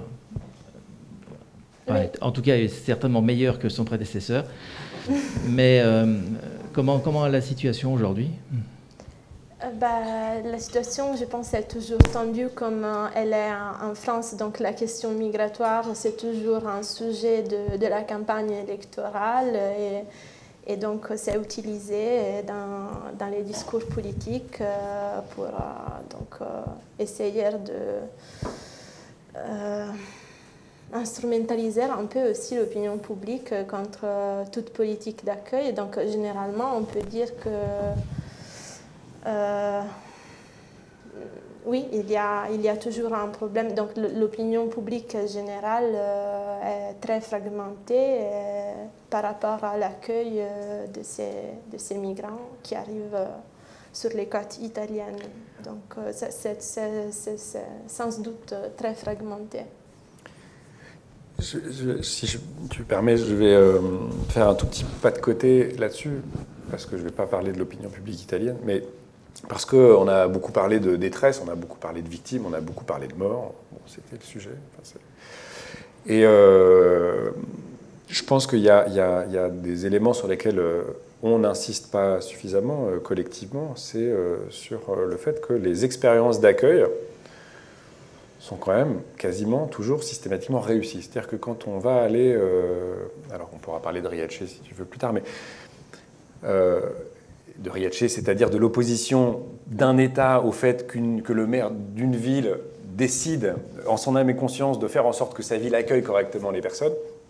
Mais euh, les tentatives en France, pour parler de la France, d'accueillir correctement les gens dans les villes, dans les villages, où vous voulez, euh, sont euh, systématiquement positives. Ça se passe toujours bien ça se, passe, euh, ça se passait bien, euh, je dirais, euh, au moment du démantèlement de la, de la, jungle de Calais, au moment de la création des centres d'accueil et d'orientation, dont on a dit beaucoup de mal, moi aussi, mais qui finalement se sont révélées des expériences intéressantes parce qu'elles ont montré que quand on dispersait un peu les gens dans les territoires, eh bien l'accueil, après la première expression d'hostilité de la part des habitants, finalement se résorbait très vite et que ça se passait bien. Les gens s'intégraient. Euh, on parle beaucoup de l'Allemagne aujourd'hui et de Merkel qui euh, assume, alors qu'elle est au bout de son histoire politique, euh, d'avoir accueilli un million de réfugiés majoritairement syriens en Allemagne, qui, pour une très grande majorité d'entre eux, sont installés par l'allemand, ont des familles, et tout se passe bien. et ces experts, je, suis en contact avec la communauté de Sant'Egidio qui mène des opérations de couloirs humanitaires visant à évacuer des réfugiés euh, irakiens et syriens en provenance de Liban et les installer dans les régions et les départements français, euh, ça se passe aussi toujours très bien. Je pense qu'il euh, y a évidemment une dénonciation systématique et régulière à faire de ce qu'on voit là, tout en essayant aussi de, d'illustrer des situations, je dirais, positives. Alors ça fait un peu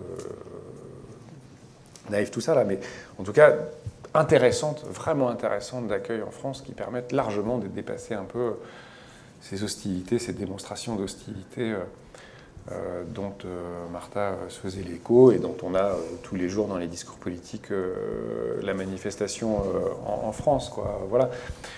Tellement positif que, je rebondis sur l'exemple de Riace dont tu pourras donner des pressions si tu veux, mais montre que c'est tellement positif que les États veulent bien montrer qu'il n'y a pas d'avenir. Quoi, hein dans ces, accueils locaux. je trouve qu'il y a quelque chose là de vraiment euh, à la fois tragique et un peu intéressant quand même à, creuser. Ah oui, ce qui est intéressant en Italie, mais je ne pense pas seulement en Italie, c'est euh, des réalités d'accueil, des véritables réalités d'accueil euh, au niveau local et notamment gérées par, par des maires qui ont des orientations vers des politiques d'accueil. Euh, donc on a un exemple, euh, l'exemple de, malheureusement, qui, a, qui se joue dans dans un tournant négatif maintenant, étant donné que finalement euh, les maires de Riace et Mimon Lucano ont reçu une condamnation. Mm. Euh, donc euh, ce processus de criminalisation de la mm. solidarité se poursuit sur plusieurs niveaux en Italie. Euh, et ailleurs, mais, mais, je pense que c'est vrai aussi qu'il y a mm, certainement euh, un côté local euh, d'expression de, solidarité, même à Lampedusa. Il y a d'un côté des, des, citoyens qui, qui, qui, qui, en ont marre de, de, débarquement, mm. et, mais il y a aussi des collectifs qui sont toujours là, prêtes à montrer leur solidarité et à accueillir euh, les, migrants qui débarquent. Donc, euh, il, y a, il y a tout à fait dans, dans l'ensemble de la société et des différents États euh, des initiatives au niveau local de solidarité qui, qui, qui, qui, ont une importance. Et même quand on parlait de portes fermées, que moi je, je, je, ferais même une équivalence avec euh, avec les, donc, les, murs et les frontières. Lorsqu'on ne peut pas monter un mur en mer, euh, on, ferme les, portes euh, pour, pour faire arriver les, migrants. Et donc, il y a des mairies en Espagne qui se proposent d'ouvrir leurs portes. Donc, c'est toujours une initiative de la politique locale et des maires de certaines villes qui veulent euh, donc, euh, c'est mettre aussi en contraste avec les politiques étatiques euh, et les politiques migratoires européennes générales et qui, veulent essayer de donner un autre signal et montrer que des autres politiques pourraient être possibles d'accueil et de solidarité. Est-ce qu'il y a d'autres questions? Oui? Alors, s'il n'y a pas d'autres questions, moi j'en ai une. Euh, vous parliez, euh, Michael, euh, à un moment donné de, situations totalement inacceptables qui ont été normalisées par une partie de l'opinion publique et par... et en fait, ça touche à la question de, l'indignation et, du curseur de l'indignation, enfin de, l'indignation à géométrie variable et une indignation qui, qui est affectée par un certain nombre effectivement de variables. Je crois que c'est Pierre Micheletti qui parlait de protocole compassionnel. C'est comment est-ce qu'on compatit en fait et qu'est-ce qui nous déclenche cette compassion. Est-ce que vous avez développé à MSF des stratégies ou des outils pour réussir à faire bouger et à impacter ce curseur d'indignation? On cherche encore. non, c'est, mais c'est une vraie, c'est une vraie question. Euh, c'est, la, enfin, c'est une vraie question. Pour le coup, on bute vraiment. C'est le, le, les leviers sur lesquels on est capable d'agir aujourd'hui dans un environnement euh, très contraint. Euh, bon, je vous fais pas un dessin là pour essayer de, montrer qu'on souhaiterait collectivement être ailleurs que là où on est aujourd'hui. Ma conviction profonde, c'est que l'éveil de sentiment d'indignation, il ne passera pas par des photos et des films, il passera par des opérations qui dérangent. Je pense vraiment que, euh, je reviens à cette logique de subversion, je pense qu'on est capable d'emporter la partie. De temps en temps, il y a des moments, je pense qu'on n'emportera pas la partie dans l'ensemble. Je pense que ça, c'est un mouvement qui dépasse largement l'humanitaire et MSF a fortiori. Mais je pense qu'on est capable d'ouvrir des parenthèses vraiment intéressantes où le rapport de force évolue. Mais crois que ce n'est pas des stratégies de com qui permettent ça. Je pense que ce sont vraiment des stratégies opérationnelles sur lesquelles on va adosser ensuite des stratégies de mise en récit et des stratégies de communication. Et c'est ce à quoi répondait euh, assez bien euh, la création du camp de Grande-Sainte euh, à la Linière en 2015-2016, ou les opérations de secours en mer à certains moments. Voilà. Et c'est ça qu'on a du mal à trouver. Donc on peut tous s'inviter à un grand moment de brainstorming collectif. Euh, parce qu'aujourd'hui, on bute effectivement sur ces, sur ces difficultés. Euh, et on bute aussi sur un autre élément qui est non pas celle de, de, la faiblesse des faibles niveaux d'indignation collective, c'est la fatigue. On parle de fatigue militante. Quoi. Alors il y a des tas de gens qui continuent d'œuvrer dans tous les sens, et bravo et tout ça, mais c'est épuisant, quoi. Épuisant dans un environnement de voir qu'on gagne jamais. C'est quand même, c'est fatigant, quoi. Il ne s'agit pas simplement de perdre une élection, quoi. C'est des, souffrances et des détresses, c'est euh, ce dont Monsieur parlait tout à l'heure. Là, euh, le, monsieur parlait des, naufrages du mois d'avril, là, mes, collègues de MSF sur les Joe Barents récupèrent, je sais pas, 10 corps sans vie de gens brûlés qui ont vogué pendant plusieurs jours avec les survivants dans une espèce d'odeur pestilentielle. C'était atroce, quoi, avec aussi les, les, sauveteurs qui sont eux-mêmes victimes des émanations de, de, et d'eau. Enfin, c'est horrible, quoi. Donc de devoir sans arrêt s'y remettre, c'est fatigant. Quoi. Et euh, ce contre quoi il faut aussi lutter, c'est pas au niveau individuel, mais c'est au niveau collectif, c'est contre cette fatigue, renouveler les forces, renouveler aussi euh, la façon de faire. Parce que bon, euh, c'est quand même vertigineusement fatigant tout ça. Ah oui, j'ai rejoint les deux. c'est fatigant, mais aussi très traumatisant pour tous les acteurs qui, qui s'occupent de ces, de ces problèmes de sauvetage et de morts en Méditerranée, et moi incluse, euh, pendant mon terrain, j'ai vu que euh, même j'ai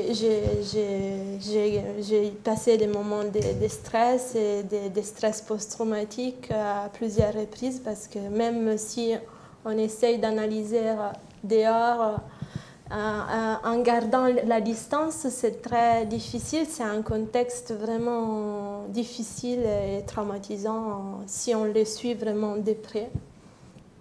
Et effectivement, donc un peu la, détresse des, opérateurs euh, humanitaires, euh, ça pourrait être aussi la détresse des, militantes, des, journalistes ou des chercheurs euh, qui, sont, là pour reporter, les, les, les analyser les données. Et voilà. Ouais.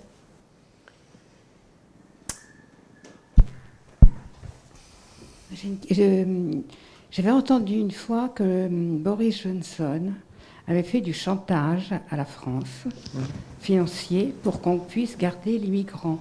Ce qui veut dire que l'Angleterre paie la France comme, le, nous, comme l'Europe paie la Turquie?